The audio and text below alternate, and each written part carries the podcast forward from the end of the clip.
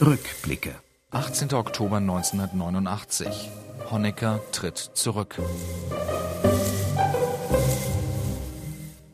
Sein Weltbild blieb bis zum Schluss intakt.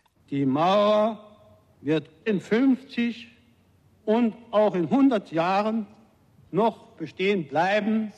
Als Erich Honecker das sagte, verblieben ihm noch genau neun Monate im Amt des Staats- und Parteivorsitzenden der DDR. Er nutzt sie nicht, nimmt die Entwicklungen dieses deutschen Schicksalsjahres nicht wahr. Auch als die Bürger in Scharen das Land verlassen, Hunderttausende auf die Straßen gehen. Die sozialistische Führungsmacht Sowjetunion Reformen unverblümt anmahnt, Honeckers Altherrenriege im Politbüro. Sie merken in diesen Tagen Mitte Oktober immer noch nicht, wie sehr ihre Macht bereits wackelt. Eine Gruppe von Politbüromitgliedern um Günter Schabowski, dem ersten Sekretär der SED-Bezirksleitung Berlin, verständigt sich untereinander schon länger über mögliche Reformen, über Signale des Verstehens an die, die das Volk sind. Versuche, die Honecker immer wieder abgeblockt hat. Und den Verschwörern wird klar, mit Honecker wird es nicht gehen. Er muss weg. Die Frage ist nur noch, wie und wer macht mit? Das war nicht ungefährlich, erinnert sich Schabowski. Wir selber wussten ja im Grunde bis zu diesem Zeitpunkt nicht voneinander, wie wer zu notwendigen Veränderungen steht. Das erforderte natürlich einen, erstmal eine Phase des Abtastens, bis man sich dieses oder jenes Nachbarn im Politbüro sicher sein konnte.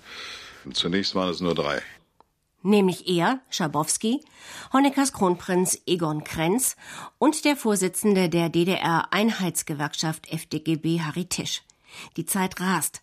An der Montagsdemonstration in Leipzig nehmen am 16. Oktober 120.000 Menschen teil. In Berlin telefonieren die Verschwörer herum, um zu erfahren, wer am Dienstag, dem 17. Oktober, auf der entscheidenden Politbürositzung mitmacht. Auf zehn, elf sichere Kandidaten kommen sie. Gerade mal die Hälfte. Die Sitzung beginnt. Honecker will nach einleitenden Worten zur Tagesordnung übergehen. Ministerpräsident Willi Stoff unterbricht ihn, sagt, dass er eine Änderung der Tagesordnung vorschlägt. Erster Punkt Absetzung des Generalsekretärs Erich Honecker. Es hat ihn völlig unerwartet getroffen. Er hatte nichts davon mitbekommen. Und er selber reagierte zunächst konsterniert darauf. Tut so, als hätte niemand den Antrag gestellt, will einfach weitermachen, als wäre nichts geschehen, wird durch Zwischenrufe gestoppt versucht dann, die Diskussion zu lenken, will nur seine, wie er meint, Getreuen zu Wort kommen lassen.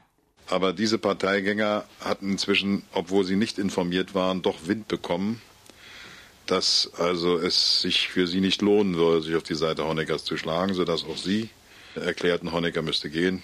Groteskerweise gehörte dazu auch sein erster Dämon, wenn man so sagen kann, Mittag.